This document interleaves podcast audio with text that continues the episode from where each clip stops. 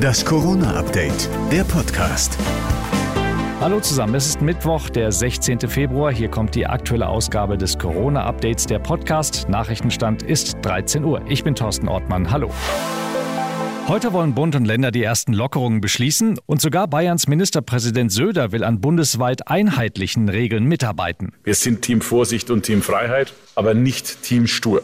Halleluja. Es geht um einen Drei-Stufen-Plan, mit dem bis zum 20. März die meisten Corona-Regeln zurückgefahren werden. Als erstes soll 2G im Einzelhandel abgeschafft werden. Man muss aber weiter Maske tragen. Auch größere Treffen unter Geimpften und Genesenen sollen wieder möglich sein. Ab Anfang März soll es dann auch Lockerungen in den Bereichen Gastronomie, Kultur und Großveranstaltungen geben. Nach dem sogenannten Freedom Day am 20. März soll es aber laut NRW-Ministerpräsident Wüst bei NTV noch eine Art Basisschutz geben. Die Maske als Basisschutz halte ich für notwendig, auch noch noch äh, nach dem 19. März. Aktuell ist die Rechtslage so, dass der Bund äh, das auslaufen lassen würde. Alle Länder sind dafür, diesen Basisschutz aufrechtzuerhalten, um die Öffnungsschritte abzusichern. Viele Bundesländer haben einige der Maßnahmen aber auch schon umgesetzt. Die Ärzteverbände unterstützen die Lockerungsschritte. Auch der Vertreter der Intensivmediziner Christian Karagianidis. Er fordert aber dazu eine allgemeine Impfpflicht. Wenn wir im Herbst nicht nochmal diese große Zahl von Patientinnen auf den Intensivstationen mit Delta sehen wollen, dann dann müssen wir die Lücke, die die Bevölkerung hat, in ihrer Immunität schließen. Das sind insbesondere bei den über 60-Jährigen noch äh, drei Millionen Menschen. New York hat die Impfpflicht schon eingeführt. 1500 städtische Mitarbeiter wurden jetzt entlassen,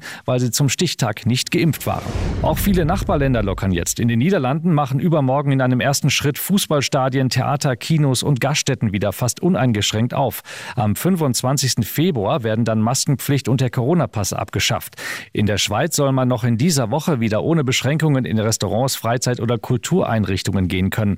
In Österreich soll ab 19. Februar in der Gastronomie wieder 3G statt 2G gelten. Ausnahme ist Wien. Streit gibt es allerdings dort noch um die Einreisregeln. Bislang dürfen nur Geimpfte und Genesene mit negativem Test rein. Das war das Corona-Update vom 16. Februar.